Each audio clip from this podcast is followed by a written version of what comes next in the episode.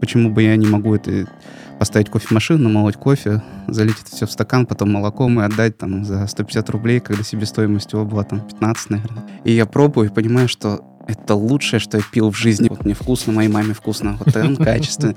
А сейчас я понимаю, что это вообще было такая... Спасибо тем людям, которые покупали у нас кофе, если честно. Говорит, ну, вот это нормально, вот это шляпа полная, вот, вот, фу, вот это что ты сделал? Ну ты бездарь, ты зачем вообще этим занялся? У нас столько факапов, что я их могу бесконечности рассказывать. Мы иногда вот приезжаем в какие-то другие страны, рассказываем, что мы делаем в России, они в Москве говорят, да это вообще невозможно, правда? Я в тот момент познакомился э, с Следственным комитетом, Ростехнадзором, э, с правоохранительными органами, там со всякими Роспод... В общем, все, кто есть, я со всеми дружу.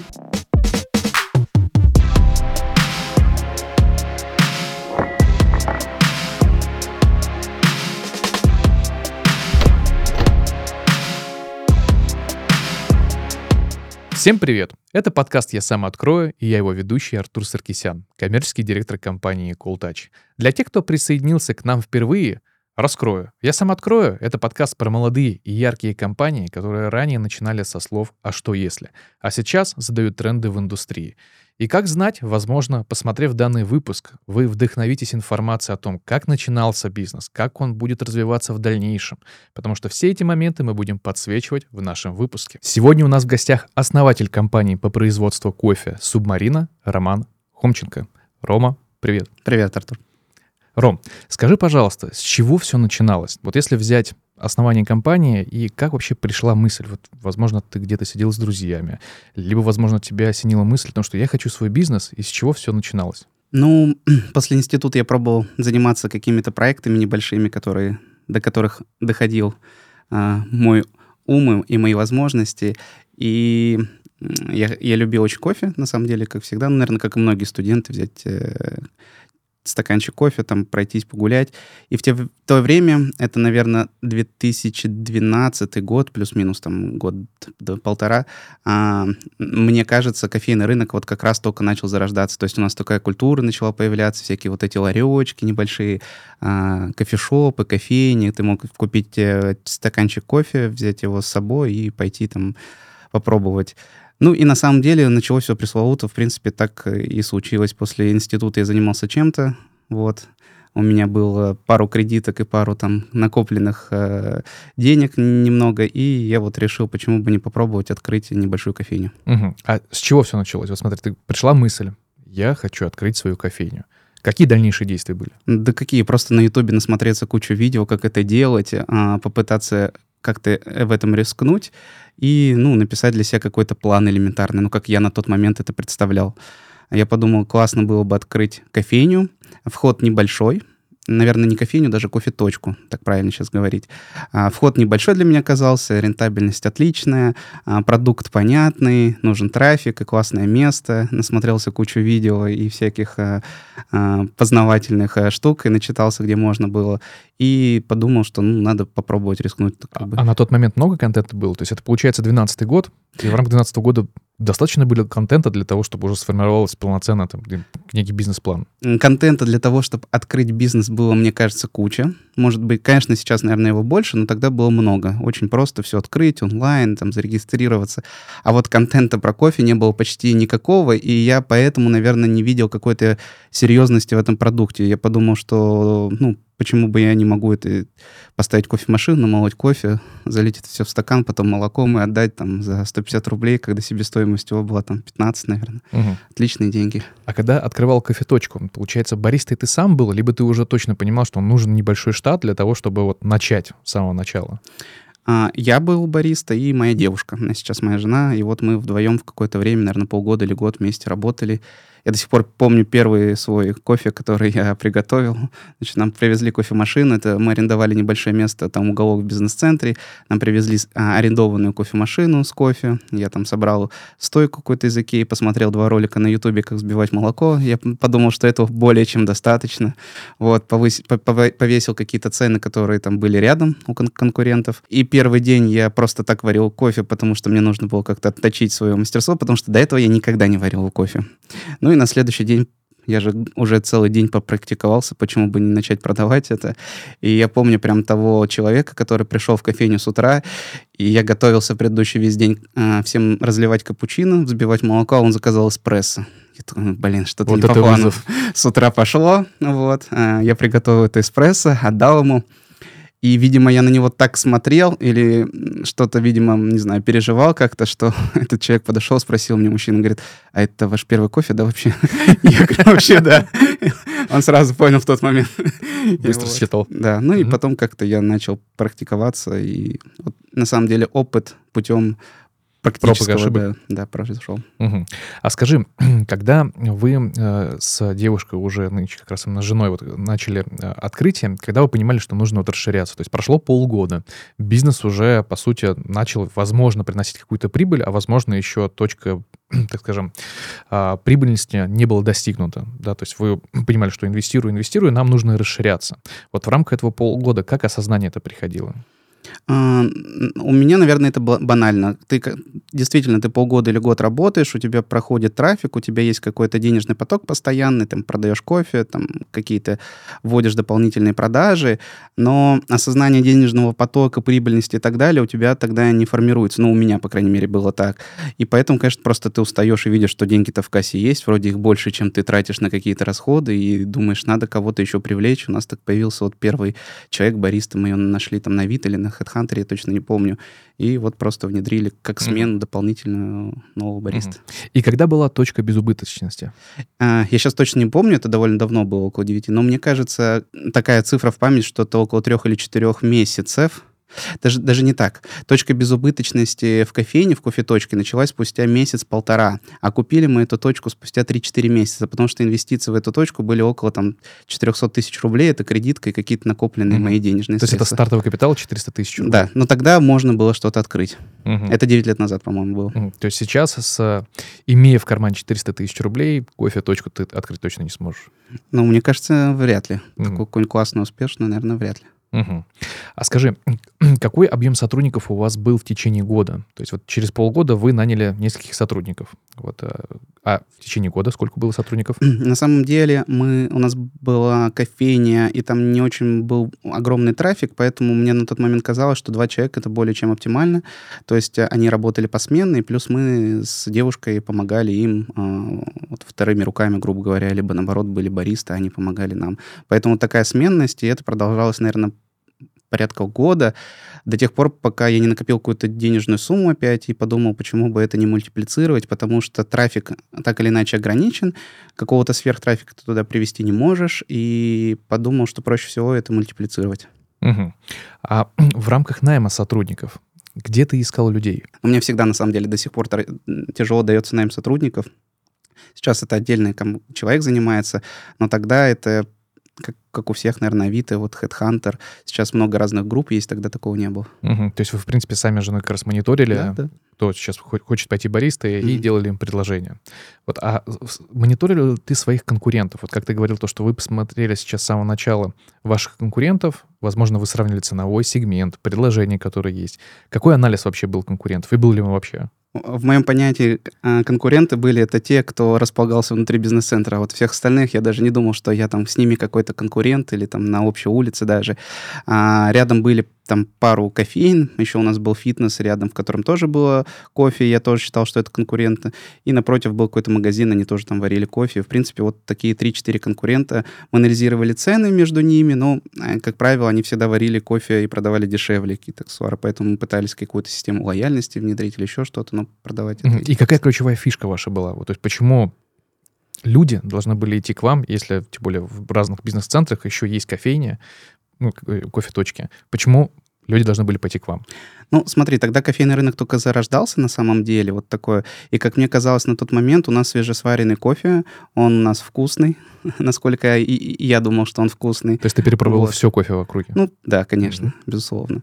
А, и, наверное, я думал, что у нас такая прям вот э, то место, куда люди именно приходят за кофе, не просто за какой-то утренней там бодростью или еще за чем-то там сэндвичем, а именно, чтобы попить кофе.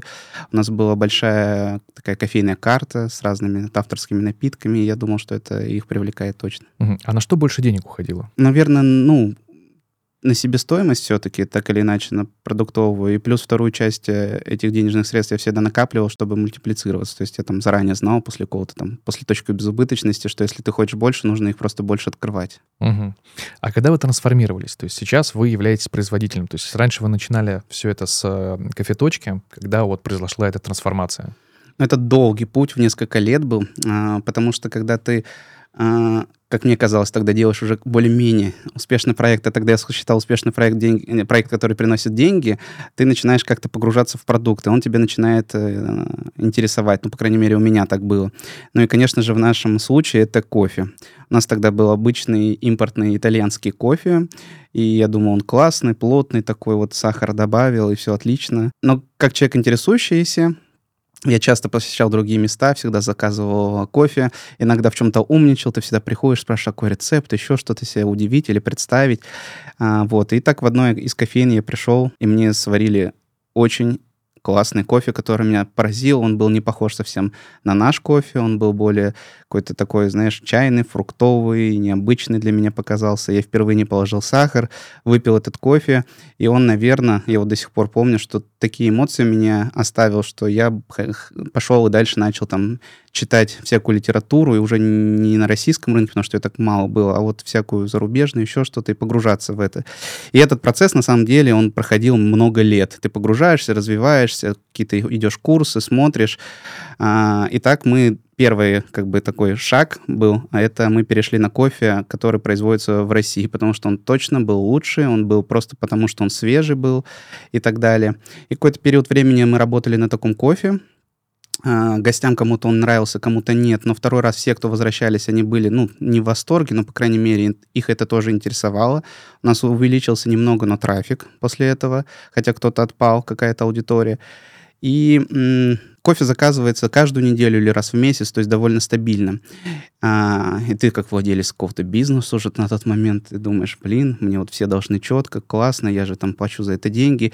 И тогда у российской компании, как мне казалось, не было не очень много сервиса в этом плане. То есть мне привозили кофе, он всегда по-разному варился, а как-то проливался по-разному, еще какие-то вещи. Стандартов качества нормальных не было тогда? А, я думал, что нет. Ну, по крайней mm-hmm. мере, я уже вот сейчас интерпретирую, переношу себя вот в тот момент, когда это было раньше. На самом деле, если вот спустя время посмотреть. Наверное, там все было более-менее стабильно, но моих навыков для приготовления кофе не хватало для того, чтобы там элементарные, знаешь, весы, правильно помол настроить. Я То же, есть, получается, бы... ты сортировал каждый раз по-разному? А, да, угу. сортировал, молол, рецепт не подбирал, угу. кофе не настраивал. То есть моих компетенций на, то, этот момент, на тот момент не хватало. И вот от такого, знаешь, незнания оно привело к тому, что я начал какие-то вещи изучать и подумал, а вот классно было бы таких кофеин, как я, уже там сотни или тысячи в Москве открываются.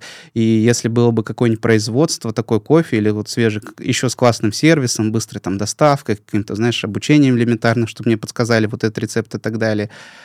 И вот, наверное, мысль вот Э, поселилась именно в тот момент. Сделать классный клиентский сервис и хороший продукт. Да. Угу.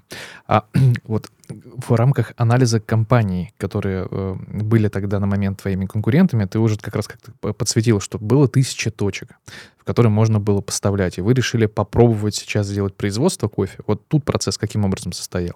То есть, в первую очередь, возможно, вы накопили какую-то базу контактов, потому что, вот представь, ты бы заходил и говорил то, что я конкурент ваш, и у меня есть классный кофе, давайте я вам поставлю. Вряд ли бы так хорошо двери все открывали, сказали, Рома, конечно, мы ждали твоего кофе. А, да, на самом деле, а, я, я об этом думал. У меня на тот момент уже было какое-то финансовое оконченное образование. Как я думал, я уже очень много знаю всяких финансов. Поработал в одной крупной компании ресурсами, которая занимается, а, что-то там даже поуправлял.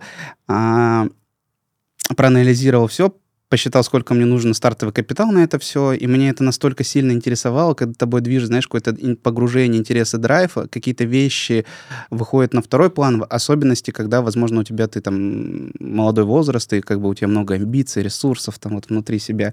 И я просто все те кофе-точки, которые у меня были, их было три или четыре на самом деле, вот, я их продал, и на эти деньги все купил оборудование.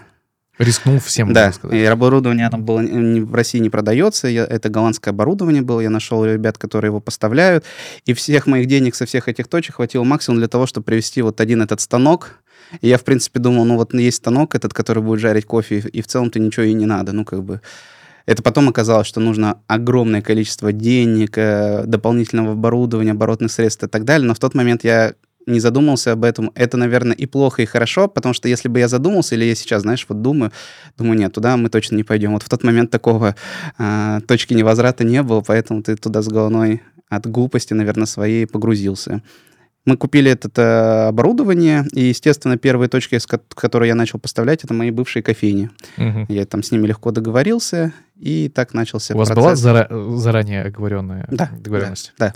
Потому что, ребята, я сейчас начинаю открывать бизнес, и потом да. к вам приду с предложением, от которого вы отказаться не можете. Да. Mm-hmm. Но если вот э, сейчас посмотреть на все это для того, чтобы покупать производственный мини, такой микро-бизнес по производству кофе, а, тебе нужно там от 3 до 5 тонн в Москве, а одна кофейня в среднем потребляет 50 килограмм, вот у меня был сбыт на 150-200 килограмм. Я по, о, о другому так в тот момент не думал. И, а сейчас на данный момент сколько сбыта?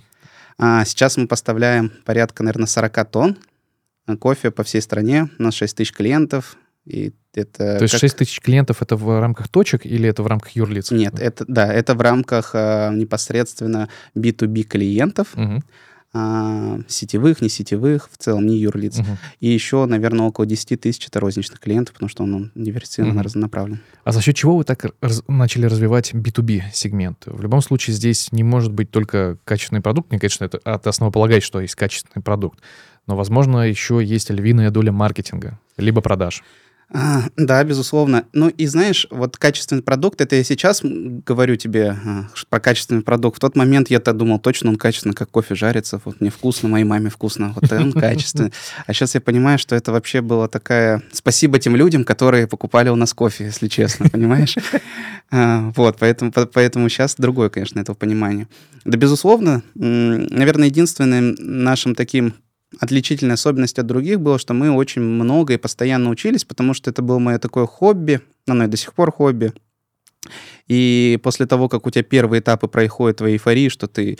Знаешь, я когда первый свой кофе пожарил, пришел в эту же кофейню попробовать. Я такой засыпаю этот кофе, варю его, и я пробую и понимаю, что это лучшее, что я пил в жизни, понимаешь? Вот, ну, знаешь, как будто тебе дано что-то. А люди знали, что это ты, как раз собственник этой компании, когда тебе дали кофе? Э, он знал, но mm. у них таких же реакций не было, естественно. Mm. Я-то, знаешь, как бы, ну, не понимаю до конца в кофе, в отличие от меня, mm. одаренного. Вот. И, конечно же, я там, знаешь, пытался, как-то практиковался полгода, что-то жарил, потом пошел, нашел несколько экспертов у нас на рынке, дал им кофе. И там есть такой протокол капинга, когда ты просто оцениваешь кофе, им нас накрыл пять чашек этого кофе, они пробуют, он и подходит и говорит, я вот до сих пор помню, мы с, ним, с этим человеком общаемся. Он говорит, ну, вот это нормально, вот это шляпа полная, вот, вот, фу, вот это что ты сделал? И под конец поднимает глаза и говорит, а тогда уже начали какие-то производства открываться, говорит, ну ты бездарь, ты зачем вообще этим занялся? У тебя были кофейни, а ты Демотивировал это? Я такой думаю, а это эксперт был тот, который мне, по сути, продавал кофе зеленый. Ну, то есть mm. это из, из, из зеленого, это мой поставщик, по сути. Я, дум, я думаю, стоит передо мной поставщик, говорит, что я бездарь, я-то же уже опытный бизнесмен, у меня три там кофе-точки, все дела, как он такой может себе позволить, где клиентский сервис, все остальное. И я так, а с одной стороны, расстроился, но после этого я целый месяц посвятил тому, чтобы найти все возможные в мире курсы обучения, университеты и так далее. Я записался везде, где можно. И вот мой такой тур начался там с Испании, Бос... Америки и там Центральной Америки в том, чтобы какие-то компетенции, ну вот себе приобрести. И на самом деле этот путь, он происходит и по сей день. Мы каждый день э, что-то делаем, учимся и учим других. И, наверное, вот такие компетенции в кофе нас сильно отличают от, э, на данный момент от рынка, потому что в данный момент мы являемся чемпионами мира по кофе, чемпионами России по кофе, мы консультируем uh, крупнейшие российские производства, мировые, Starbucks, наши клиенты, это Stars Coffee в России, Surf Coffee, много-много несетевых и сетевых заведений. И эти люди и компании идут к нам помимо продукта, который довольно конкурентный на самом деле стал, за какими-то компетенциями, которые мы им предоставляем. Угу. То есть в рамках э, начала бизнеса, когда уже, получается, вот субмарина развивалась, э, ну, возможно, тогда это называлось не субмарина, мы к названию вернемся, вот, а ты уже понимал, что вам нужен продукт, вам, нужен грамот, вам нужны грамотные специалисты, которые будут это варить, которые вы будете инвестировать в обучение, и, возможно, опять же, вот, привлечение от клиентов. Вот я просто хочу понять вот здесь суть основную. Каким образом вы подходили к самому продукту? Ну, то есть мы делаем классный продукт, мы должны классно его научиться заваривать. Первое, нам нужно нанять грамотного специалиста. Но сначала это были вы, да, с женой. Вот. А потом уже дальше вы нараста... Э, наращивали количество людей. И вот после этого какой должен был быть канал сбыта? Как вы входили к компаниям? Смотри, к классному продукту мы на самом деле идем, идем, идем, и до сих пор дело идем, поэтому это немного такой субъективный, может быть, э, взгляд. А вот э, объективный взгляд это как раз продажи, правильно ты говоришь. И когда ты долго во что-то инвестируешь, там свои последние деньги, опять эти кредитные карты, там все, что тебе давали, то и не видишь обратного какого-то отклика такого релевантного, который ты бы хотел, конечно, ты делаешь что-то неправильное, начинаешь анализировать. И у меня был такой, на самом деле, анализ. Во-первых, мы тогда назывались компания Брю, очень просто. А, я хотел очень понятное, простое название, которое короткое, все могут произносить и так далее. Вот из списка, вот пресловутое такое название списка, мы вот выбрали эту брю. Помимо этого, по-английски переводится как «заваривать», там, «приготавливать кофе» и так далее. И была такая брю а, Хомченко Кофе Family такой. Это все, что я мог придумать на тот момент. Моего маркетинга больше на ни на не хватало. А, продажи были не очень, и в России, и в Москве в особенности был очень сильно не занят. Он и сейчас сильно не занят, но в той в то время особенно сегмент продажи кофе в зернах с полки а, у предкассовых зон в кофейнах. И мне было очень сложно попасть в кофейню, в кофемолку, продавать его. Почему? Потому что от, начали открываться крупные производства, и мы еще же там с итальянским, там с импортным кофе конкурировали, а оно сильно было дешевле. То есть я себе такую себестоимость не мог позволить сделать никак там со своим маленьким производством. И поэтому я хотел какой-то маржинальный продукт, который бы нужен был, и моих мыслей хватило на то, чтобы вот эту предкассовую зону как-то так оборудовать, сделав, чтобы не баристы или там владельцы кофейны этот кофе продавали, чтобы это были импульсные покупки. И он, мы сделали такую упаковку с кучей-кучей дизайнеров, фрилансеров и так далее, где были э, ярко улыбающиеся люди из тех стран, откуда этот кофе, из Эфиопии, там, Гондураса и так далее.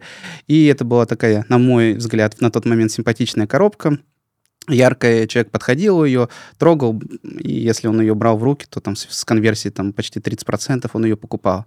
И так я вот везде, где мог договориться, расставил эти пачки в кофейнях, и конверсия импульсных покупок началась. Угу. Это были первые продажи наши. То есть, в принципе, вы просто подошли к креативу. Да. После того, как э, начались какие-то продажи, кто-то начал анализировать, что это продается, нас уже начали кто-то покупать в кофемол, хотя это дороже было. И вот такой вот ком э, закрутился в тот момент. Угу. А сколько сейчас сотрудников в компании? 38. 38. И можешь рассказать, кто чем занимается? То есть, возможно, какой у вас есть отдел маркетинга, какой у вас есть отдел управления, какой отдел продаж? Да, все отделы, которые ты сказал, у нас есть. У нас есть а, непосредственно производство. Производство тоже на несколько цехов делится. Непосредственно обжаривание кофе, приемка его. А, департамент контроля качества — это несколько обученных людей, которые анализируют кучу-кучу параметров. Обжаривают, фасуют и комплектовщики. Это цех. Дальше у нас есть отдел продаж, который делится на B2B, B2C и есть пару человек, которые занимаются таким ритейлом онлайном, потому что у нас есть ритейл пару клиентов. И у нас есть административный отдел, туда входят всякие координаторы производства, бухгалтерия. Есть отдел продукта и маркетинга. Там сидят 3-4 человека, 4 человека, которые занимаются продуктом, маркетингом, ютубом, новыми всякими штуками, акциями, коллаборациями и так далее. Ну, и еще у нас есть финансовый отдел, немножко отдельно отнесем. Угу финансовый директор и два бухгалтера, три бухгалтера. Угу. А если посмотреть на маркетинг, понимали ли вы, что нужно инвестировать в маркетинг для того, чтобы занять львиную долю рынка? Да, конечно, нет. Но я вообще тогда насчет доли рынка не понимал. Почему? Потому что мне казалось, этот рынок, он настолько бесконечный, что тут какую-то долю занимать, ну, для меня в, с теми возможностями, с одним этим ростером, пару миллионами вообще не, невозможно. И все, что я мог, это вот просто плыть по течению, условно, придумать какие-то кейсы, до которых у меня доходили идеи. Но по мере того, как ты растешь, ты анализируешь свои продажи, и чтобы продаваться лучше, больше, тебе нужно что-то новое, либо новая целевая аудитория, либо качественное улучшение, в общем, какие-то такие ощутимые профиты или УТП, и каждый раз мы их анализировали. И за это время мы сделали вот три ренейминга, к счастью или к сожалению, это вот весь наш опытный путь, и три или четыре ребрендинга. А еще. давай попробуем перечислить. Первое — Брю, Хомченко да. Family. Да. Второе. Брю. Потом а мы просто чуть-чуть видоизменили, потому что все поднаелись этой упаковкой, и я переименовал название с российских брю на по-английски BRU, потому что как бы вроде бы в центре хотелось показать, что ты, там, для тебя это сделано. Но это была самая провальная наша идея, потому что идентификация и понимание, как это читаться, для человека было очень сложно, для потребителя. Вот. Всю жизнь компания называлась, как она зарегистрирована у Ростинбрю, компания по обжариванию и завариванию. И мы пошли делать следующий а, шаг, потому что продажи опять остановились, как-то улучшить и качественно донести, что у тебя крутой продукт сложно, на самом деле, пока его там не попробуют. И вот этот цикл сделки может 3, 4, 6 месяцев идти, очень долго. А хотелось бы, чтобы это сразу как-то завоевывало сердца. И мы прошли м, до следующего дизайна 60 или 65 а, различных фрилансеров, агентств, и все было не то, потому что я, как думаю, уже какого-то опыта поднакопил, что я знаю, что будет продавать, что нет. И это так было впустую все и не то, потому что, по сути, многие из них делали четко то ТЗ, которое ты им ставишь, а ты-то не можешь э, как бы точно идентифицировать ТЗ. Я э, осознал, что, наверное, моих компетенций не хватает, и давай рискнем, обратимся к каким-нибудь суперпрофессионалам, которые нам помогут все это завернуть. И тогда был э, анализ вот различных там брендинговых аналитических агентств, и это ребята, которые год или полтора для нас э, помогали нам анализировать аудиторию, делали к ним выезды, сами обучились все в кофе на каком-то таком уровне, выше среднего, так скажем. И после этого нам помогли собрать наш первый такой полноценный бренд, ребрендинг, после которого начались какие-то первые успехи, а, в том числе и профессиональные. Какие-то выиграли чемпионаты, соревнования и так далее. Угу. И компания называлась Ростин Брю. А, они очень долго анализировали, и я такой думаю, ну сейчас они нам такое скажут, и вот mm. такое слово, и я такой, вау, и сразу захочется такое пить. И они приходят, говорят, на самом деле все просто, вам вот не надо какие-то сложности, у вас, вас все знают. У вас хорошее название ООО. Да, как вот ООО, есть компетенции в том, что обжаривать и заваривать, и мне, нам кажется, лучше всего вот упростить этого. И они настолько это упростили и сделали это немного так локально и просто, что это в Москве супер зашло тогда. Угу. И через сколько вы сделали последний ребрендинг? А, наверное, через два или три года. Ага, сейчас расскажу. К нему были уже такие более осмысленные шаги, и мы не хотели этого делать. Во-первых, это очень дорого. Во-вторых, ты какую-то аудиторию уже более-менее наработал, тебя это знают там тысячи заведений, и ты меняешь, и это все равно как сказывается там на конверсии и так далее. Но а, что к этому способствовало? У нас есть еще производство в нескольких странах ближайших.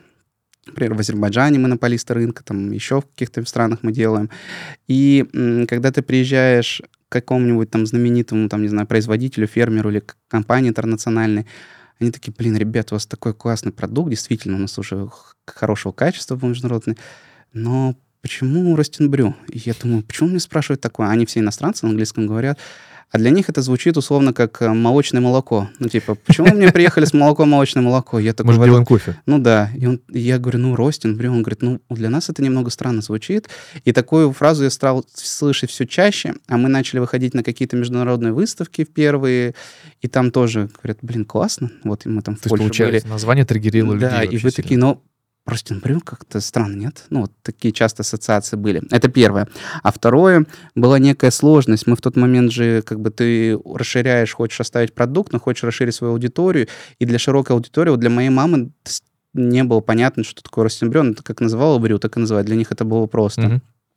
И это следующая вот была задача а, для этого агентства, чтобы они нам помогли, как выпутаться из этой ситуации. Мы даже на самом деле не хотели ренейминг или еще что-то, мы просто хотели быть доступными, понятны, и вот нашли такой выход. Угу. И получилась субмарина. Да, но это тоже очень длинный путь, но, mm-hmm. но, но получилась субмарина. Почему получилась субмарина, я там вкратце в двух словах расскажу. У нас была такая идея бренда Ростинг Брю, у нас был космонавт и был э, водолаз, два таких героя. А, дело в том, что ты, когда кофе пьешь, а у нас специальность была и сейчас тоже специалитет, это черный кофе, тебе наливают черный кофе, и в целом он в чашке один и тот же. Всегда ты не различишь, что это за кофе, кислый, горький он, а, там, Эфиопия, это Бразилия, до тех пор, пока не попробуешь. И, как и вино, ты иногда попробуешь, и для тебя очень сложно в чем-то разобраться, в сорте или так далее.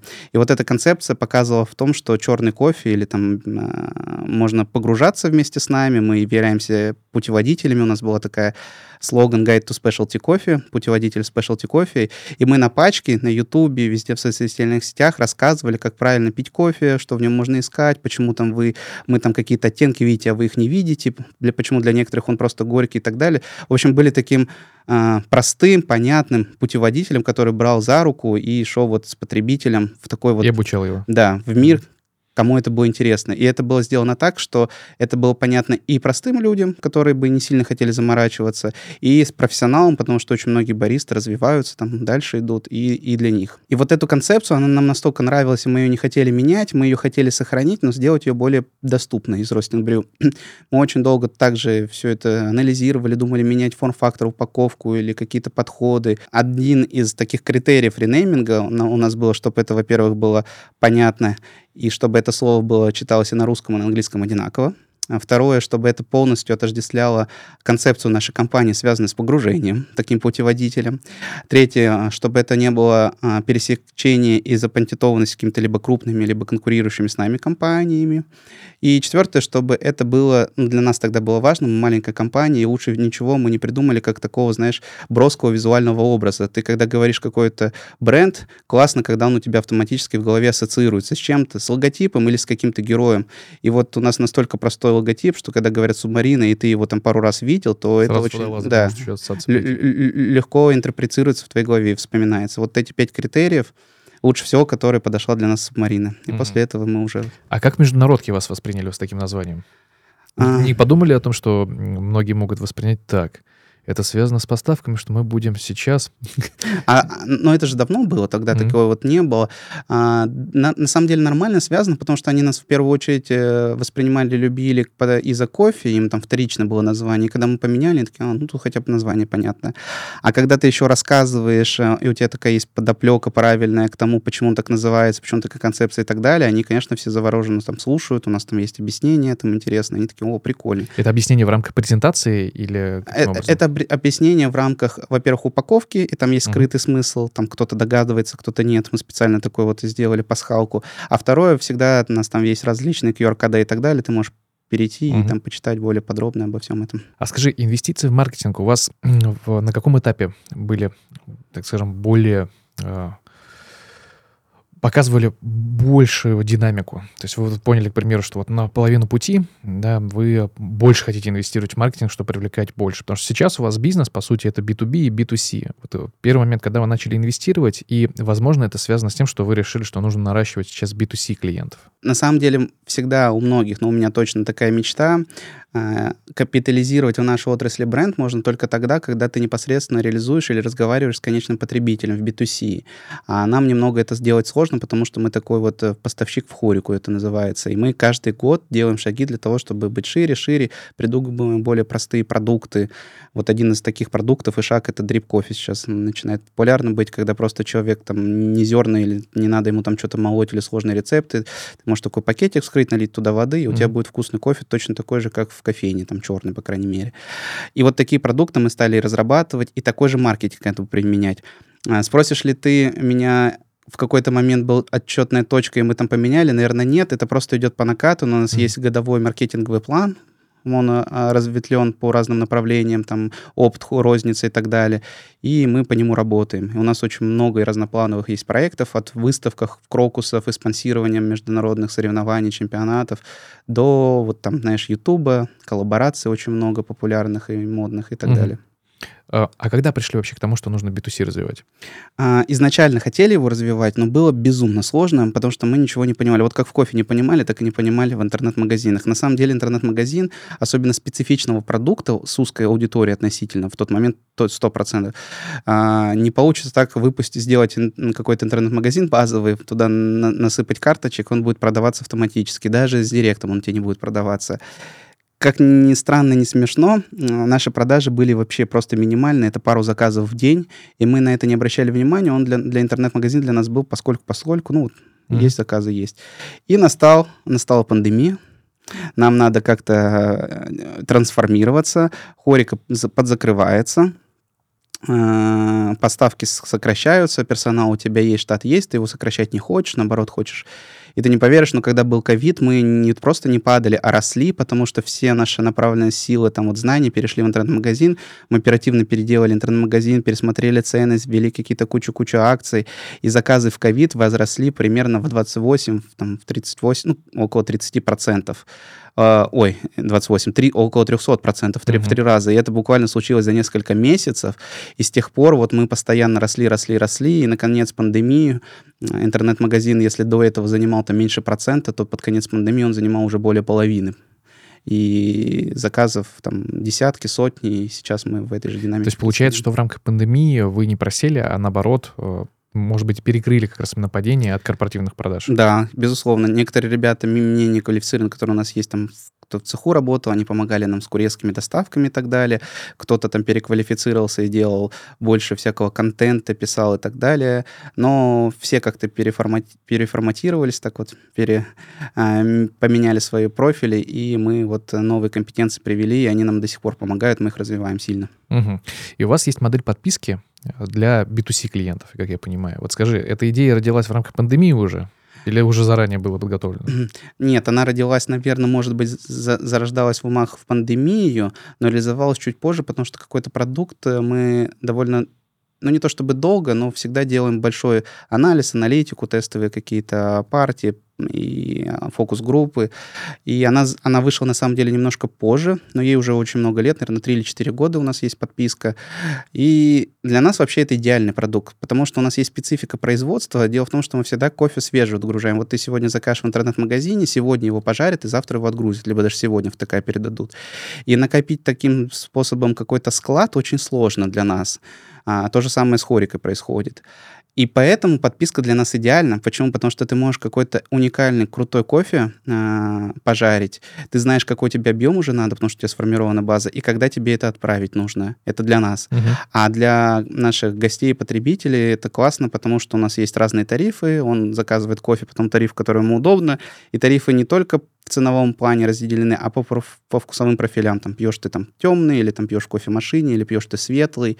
И даже есть такие подписки, как, знаешь, коллекционные вина. У нас есть эксклюзивная подписка. Это кофе там по 100 грамм с чемпионатов, чемпионатов мира. Это какие-то кулоты, которые мы по 200 тысяч долларов покупаем. Они вот в России размещается. Эта подписка, она у нас неприбыльная, вот, но это такая вот наша социальная идея, чтобы у всех так, попробовать в России э, необычный кофе. Почему? Потому что, на самом деле, в России, в Москве индустрия кофе настолько сильно развита. Мы иногда вот приезжаем в какие-то другие страны, рассказываем, что мы делаем в России, они в Москве говорят, да это вообще не, невозможно, правда? Я говорю, ну, конечно, вот у нас вот кофе чемпионат выиграл, он можно его пожарить, вот любой гость может заказать его, завтра он будет у него дома. А для них это настолько, это какие-то аукционы, то есть раз в год где-то на каком-то мероприятии не могут.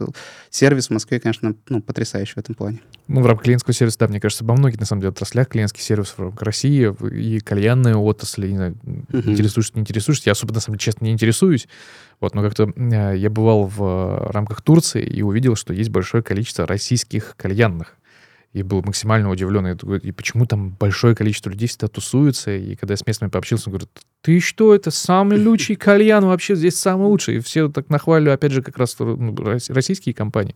Потому что клиентский сервис на высоте. То же самое, кстати, с банками. Вот, да, и, да, да. Есть у тебя международные карты? Есть сейчас уже, и, и я с тобой согласен. Вот, допустим, в другой стране, где у нас есть производство, я говорю, можете платеж отправить? Он говорит, ну, завтра пойдем в отделение, операционист у нас принят платежку, я говорю, да не, надо в кабинет зайти, сейчас отправить быстро Swift. Не, у нас так не делается. И это, знаешь, не только, вот, допустим, у нас один из поставщиков есть Швейцария, это а, компания, которая нас хеджирует, там, фьючерсы для нас покупает на, на бирже.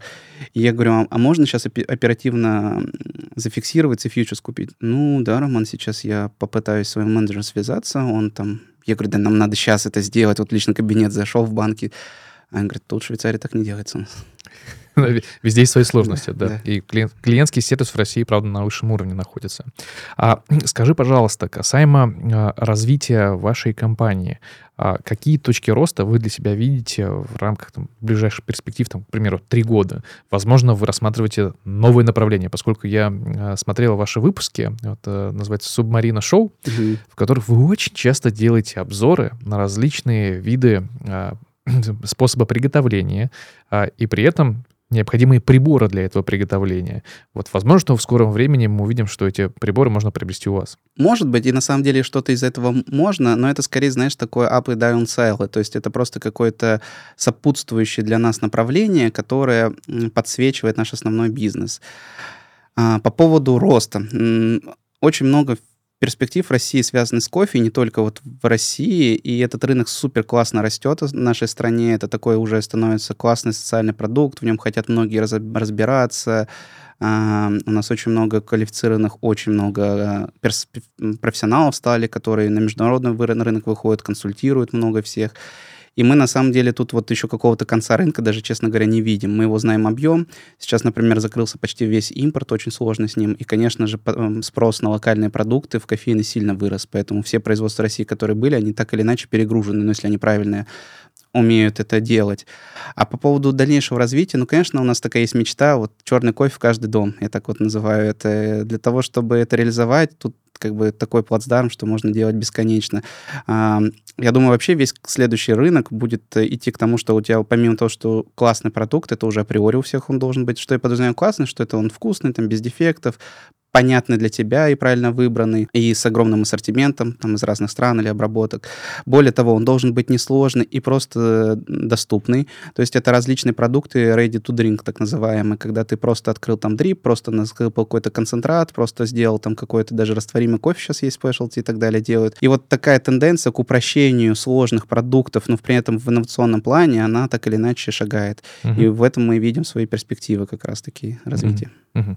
А Расскажи, пожалуйста, подробнее про э, каналы привлечения трафика на B2C, ну то есть в рамках э, вашего интернет-магазина. Откуда основной трафик приходит? у нас очень высокая возвратность покупательства. Более, я точно сейчас не помню, либо 82, либо 88 процентов. То есть достаточно человеку сделать второй заказ, и с вероятностью 80, выше 80 процентов он останется нашим клиентом. И какой объем у вас повторных? Больше половины. Больше половины. Да, потому 50 процентов всей выручки да. это как раз повторные да, да, да. да. Почему? Потому что все равно бывают такие гости, клиенты и так далее, кому-то что-то не понравилось, это неправильно подобранный под них э, вкус, стиль, как бы либо трафик неправильно пришел, так или иначе.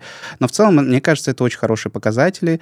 А, помимо вот постоянной нашей такой вот клиентской базы, которая постоянно расширяется, она расширяется за счет и того тех гостей, которые ходят в кофейню, видят наши пачки, и они могут их всегда с полки купить, потом перейти в, нам в интернет-магазин, заказать там еще каких-то разных. Это, конечно же, и какой-то трафик поисковый, потому что мы пишем много и делаем разного контента профильного, профессионального. Человек там хочет, не знаю, там сравнить какой-то кофе элементарный, или там как правильно заварить, или почему кофе дома горький, ну и так далее. Он тоже ведет какие-то рекламные каналы и там какие-то SEO, директы и так далее мы в меньшей степени используем, хотя это тоже есть просто, чтобы поддерживать какую-то трафиковую массу. Ну и много всяких э, различных там шоу, коллабораций, подкастов э, для того, чтобы как-то показать аудитории, что... Какая самая лучшая коллаба была у вас? На твой взгляд? Ну, сложно сказать, наверное, честно сказать. Потому что они немного разного профиля. И что лучше, это трафик или что это, или какой-то эффект, потому что есть какие-то, знаешь, коллаборации, которого не ведут огромный трафик, но они такие, про них все говорят. А есть какие-то элементарные. То есть последних мы делали, например, разные ежедневники, планшеты, блокноты с фалафелем. Это ребята, которые классные вот в Москве делают.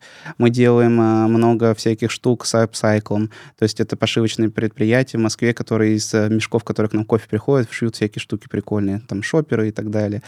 А, с одеждой куча было, с, с какими-то изданиями, ну, там, с бомборы мы часто проводим, потому что наша аудитория много классного контента и в книжках читает, вот они часто издают для нас что-то. Угу. А можешь поделиться, пожалуйста, опытом ваших факапов?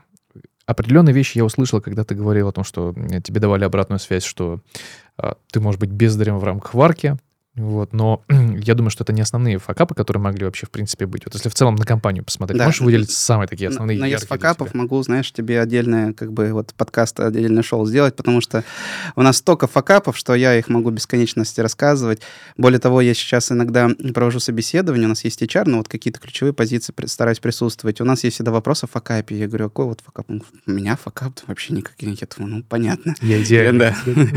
Я говорю, а что умеешь? Он говорит, ну вот это, вот это, вот это. Я говорю, ты как Шива прям. Вот. Да пока в куче был, наверное, один из самых таких, который меня потряс и много чего изменил. У нас производство находится прямо в центре Москвы, на Бауманской. Э, Такое арт-пространство, там куча всяких звукозаписывающих студий, у нас там производство. И мы из маленького помещения в этом же пространстве отдельно себе построили корпус и переехали в него 11 января, там, три года назад это было, вот прям после январских праздников. И в этот же день нам подключали вентиляцию. Вентиляция на производствах очень мощные, там по 160 фи- киловатт, и ее неправильно подключили. И вот мы с утра начали перевозить офис, а вечером полностью это здание сгорело в центре Москвы. Я в тот момент познакомился а, с Следственным комитетом, Ростехнадзором, э, с правоохранительными органами, там, со всякими Роспод... ну, В общем, все, кто есть, я со всеми дружу. Вот, все к нам приехали, познакомились. Вот, слава богу, все оказались любителями кофе и так далее. И там как бы не наша была вина, и у нас были все проекты и так далее. Но это вот такой супер факап был, и с тех пор какие-то такие ключевые вещи в плане инженерии и так далее мы стараемся контролировать прям лично, либо съемкой и так далее. Это нас научил. Мгм. А мелких факапов, но они происходят постоянно. Вот честно говоря, потому что заказов сотни или тысячи, и ты так или иначе где-то там ошибся, какая бы автоматизация у тебя не было, может быть, что-то перепутал, что-то не намолол, ну, как бы в заказ, или там такие вещи, что это... А какие есть факапы, которые э, не являются, э, так скажем, не прощаются сотрудникам? Вот что, что, для вас непростительный факап? Часто такое у меня спрашивают, я отвечаю, я для себя понял, наверное, вот э, у нас нет системы какой-то демотивации штрафов такой, как вот, знаешь, правильно, вот за это такой-то штраф, за это такой-то. А, единственный наш, наверное, такой точка а, и камень преткновения, это когда человек это делает э, не нативно или случайно, а когда это осознанно. Наверное, человек, если осознанно какие-то вещи делает неправильные, то, наверное, нам просто ну, не близкие такие люди, или нам не по пути. Это вот Мгм. единственное. А если это делается неосознанно, или у него такой тип характера... Почему? Потому что у нас, э, знаешь, за, за- за мой опыт разные типы личности подходят разным должностям. И мы перед тем, как принимаем, у нас всегда есть какие-то тестовые задания, а, они появились после того, когда мы творческих людей на- нанимали, ну, как бы людей с творческим профилем личности нанимали там на фасовщика или поклейщика. У нас есть этикетки четкие, и он такой приходит один раз, он говорит, смотрите, я несколько тысяч погрел, тут по диагонали, тут сзади, смотрите, как круто. Ну, я говорю, не-не, нам надо не вот четко. Тут так- Он говорит, да это же, типа, скучно все. Я говорю, да. И вот после такого, таких случаев мы начали делать различные а, анализы э, ребят, и там у нас там в отделе продаж од- одни тип личности, в цеху более статичные, повседневные, повторяющиеся и так далее. Мгм. Скажи, есть ли у вас в компании лицо бренда? Вот я сейчас вижу, что у вас есть шо- шоу, про которое я как раз говорил, и там участвуют два человека. Они являются э, амбассадорами бренда или нет? Сейчас очень популярна тема, вот знаешь, с личным брендом и так далее. И я ее ну, отчасти в чем-то поддерживаю. Но на моих глазах было миллион, ну там тысячи случаев, когда какое-то подсвеченное лицо, в которое уклали кучу-кучу-кучу в бюджет, он там меняет э, свою Место род работы. да, или просто в конкурирующую компанию переходит. Так часто бывает. У нас вот был парень, он стал чемпионом России. То есть он был просто бариста из шоколадницы, который очень плохо за- забивал молоко. И там за 3-4 года мы в него столько-столько всего там напихали, сколько он хотел, мог. И он стал чемпион России, и там через год он ушел в конкурирующую прямую компанию. По разным причинам. Все, что мы могли от себя сделать, мы сделали, ну, как бы тут же... и- с тех пор вот я как-то немного по-другому к этому отношу. И вот если ты спросишь тех э, ребят и тех э, гостей, которые вот правда близко с нами общаются или повсеместно заказывают, они тебе скажут, что вот у нас такая команда, которая везде подсвечивается, и она такая вот прям команда, на мой взгляд. Потому что у нас есть парень и чемпион мира, а есть чемпион России, другой еще какой-то, есть какой-то знаменитый м, человек, который занимается там в том числе и подкастами, у него там свой канал. Но если в целом кого-то выделить, наверное, не выделится, и это для меня довольно, а, безопасно, и, б, мне кажется, это хороший, правильный путь. Мгм. А не думал ли ты стать сам лицом бренда? Ну, видел мое лицо, во-первых. А а во-вторых, э, для меня немного сложно такие штуки даются, если честно.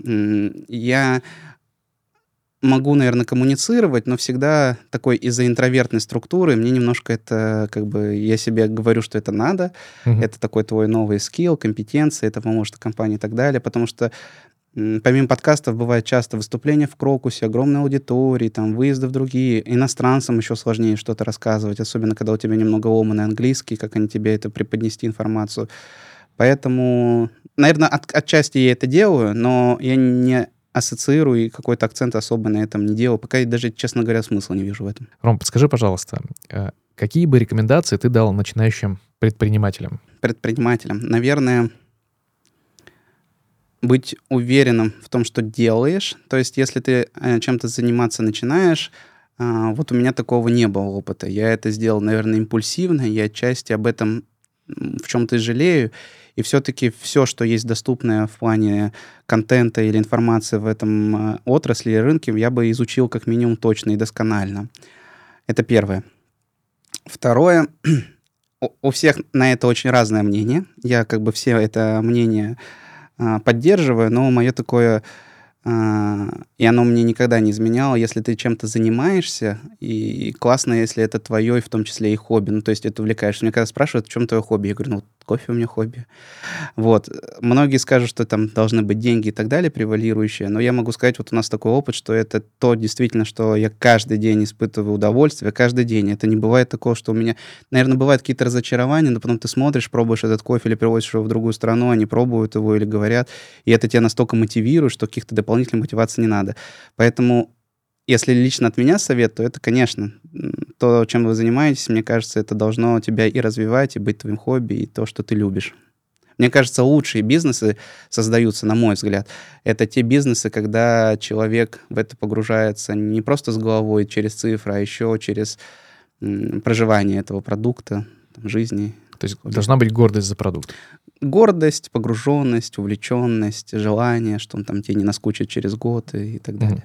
А как предприниматель, может быть, еще какие-то советы дашь? Но то, что за инженерией нужно смотреть, мы уже поняли. Наверное, еще один какой-то, наверное, еще такой один аспект важный, вот третий его назову, он становится, возможно, важным в какой-то момент, но на самом деле он с самого начала важный. Несмотря на то, что у меня финансовое образование, их даже два, и даже несколько там больше, а, я до какого-то момента не до конца понимал, насколько прибыльна компания, где денежный каток кончается, как кредитоваться, какие есть инструменты, как правильно там этот PL разносить, и сколько реально денег он мне приносит и носит. Потому что когда ты производством занимаешься или каким-то там таким бизнесом и в сырьевым, то твой поток, он завязан там на остатках, на вложениях каких-то, и до конца непонятно.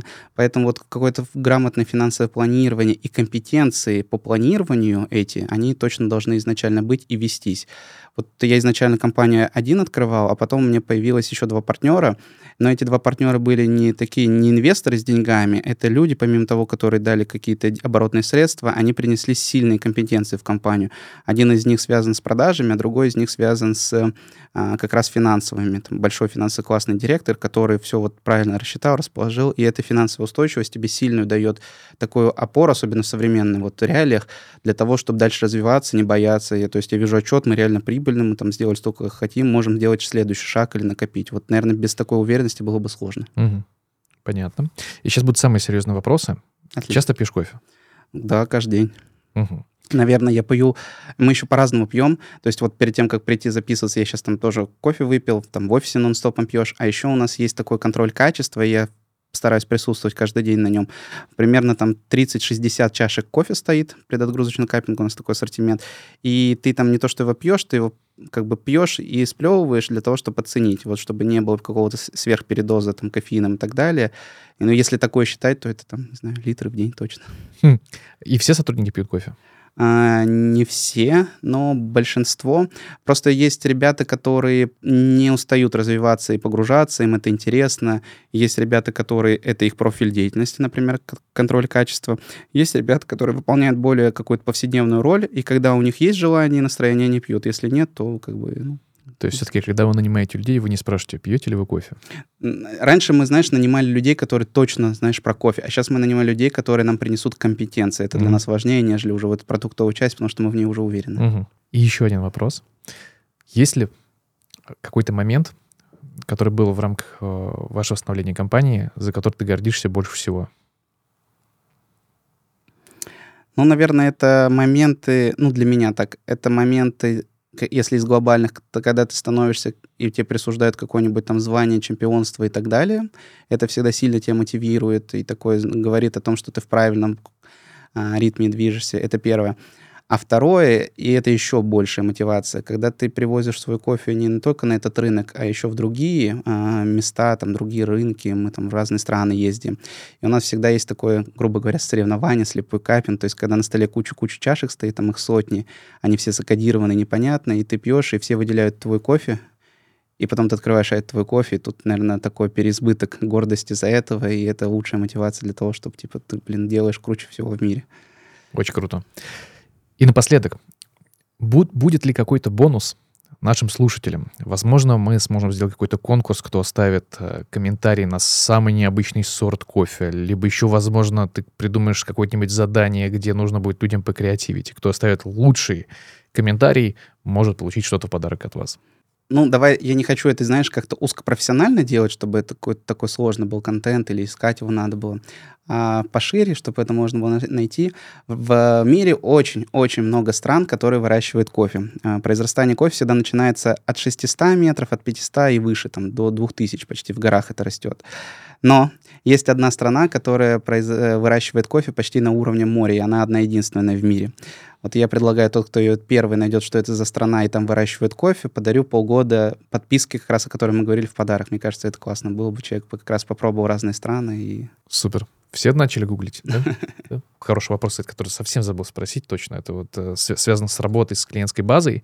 Если у вас 50% э, повторных продаж, как вы побуждаете пользователя реактивировать подписку, либо, к примеру, реактивировать какую-то продажу? Наверное, у вас есть выстроенная какая-то схема взаимодействия с вашей клиентской аудиторией. Ну вот подписка тем классная, что ты ее просто должен круто делать а, для того, чтобы человеку каждый раз он, она оказывала какой-то вау-эффект. И вот у нас помимо того, что есть какой-то кофе, который автоматически там профиль выбрал человек изначально, мы каждый раз еще какой-то кладем сюрприз, подарок с нашей коллаборацией. Он каждый раз открывает там что-то новое, там, не знаю, от антистресса и свечки, заканчивая книгами или еще какими-то такими штуками. постоянно что-то новое. Да, То есть не может быть месяц. такого, что это будет повторяться. Именно. Это первое, что связано с подписками. А второе, то, что связано с постоянными клиентами, конечно, у нас есть такая CRM-система, мы их видим, срок жизни, длительность и так далее. Как-то их побуждать сделать повторно. У нас такой, наверное, нет цели, у нас нет таких агрессивных продаж. Все продажи, которые у нас на, выстроены, они нативные и нацелены так или иначе, конечно, это есть к тому, чтобы просто человек еще раз пришел, и когда ему нужно кофе, он там заказал. Mm-hmm.